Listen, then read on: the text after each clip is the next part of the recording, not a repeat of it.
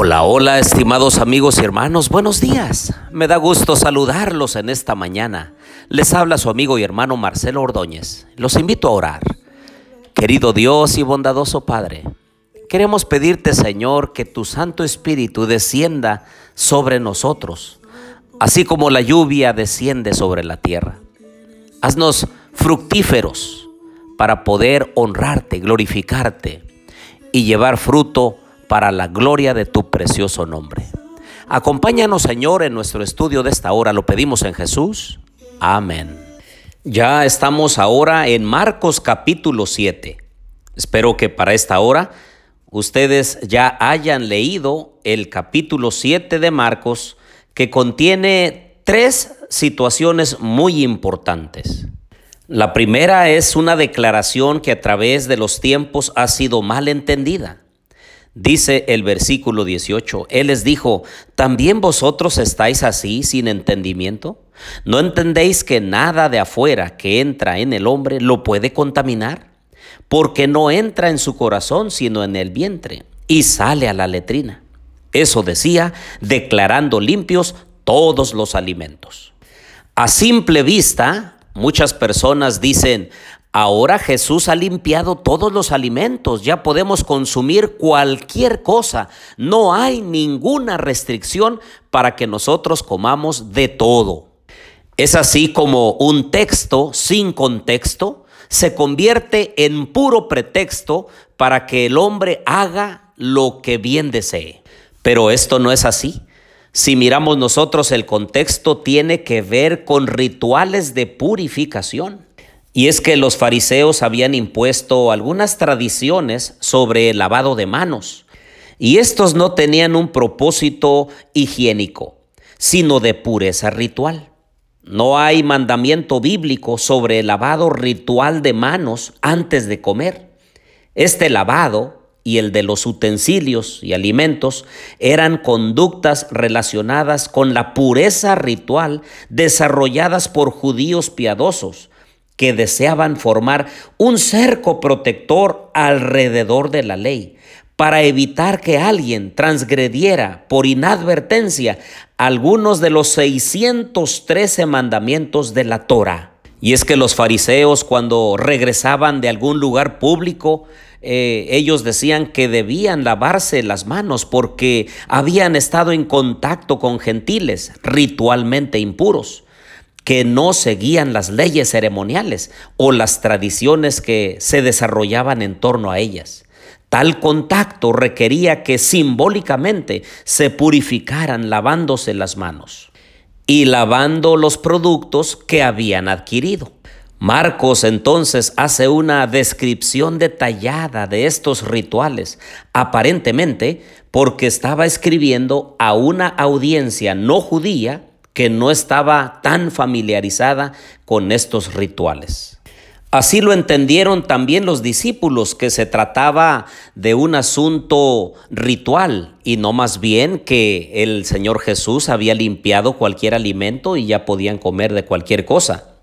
Esto lo confirma Hechos capítulo 10, cuando Pedro recibe una delegación de parte de Cornelio para que vaya a él y les predique el Evangelio. Pedro no quería, pero el Señor le mostró una visión donde descendían eh, un lienzo con muchos animales inmundos y entonces la voz desde el cielo le decía, mata y come. Y esto sucedió tres veces. Bien, pues Pedro entendió perfectamente que no se refería a animales, porque decía, lo que Dios ha limpiado no lo llames tú inmundo. No quería decir que ya podía comer de todos los animales.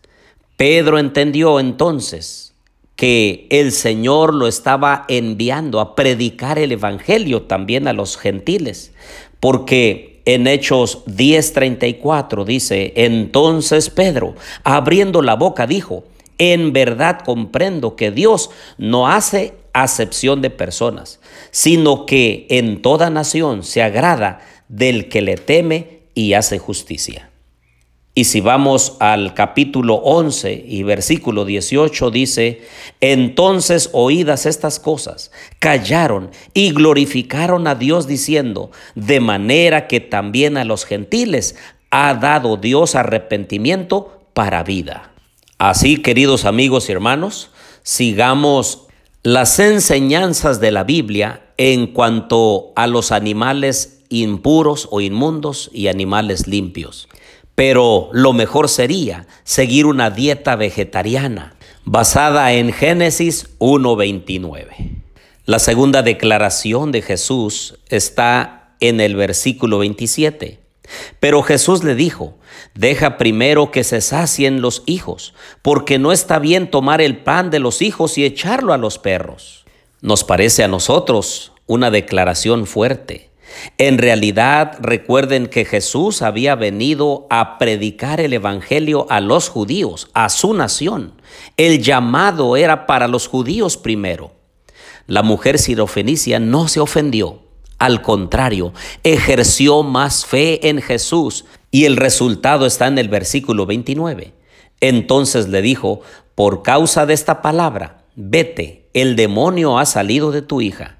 Cuando la mujer llegó a su casa, halló a la hija acostada en la cama y que el demonio había salido de ella.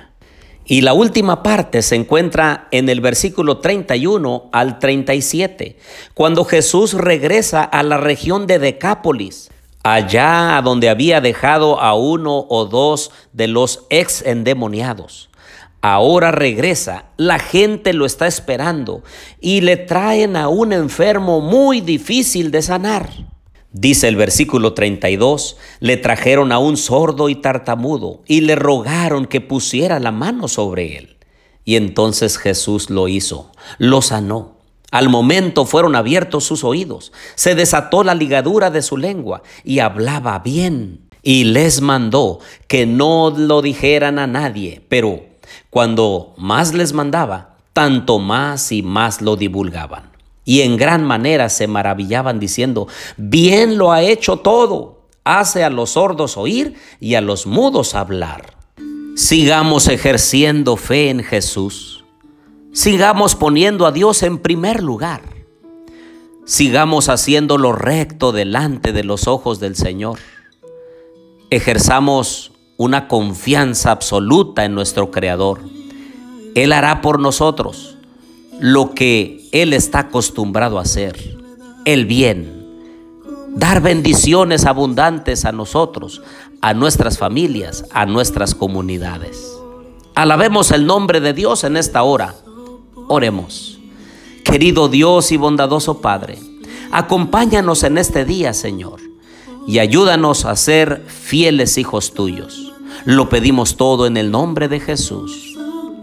Amén. Que la vida con su muerte Él nos regaló.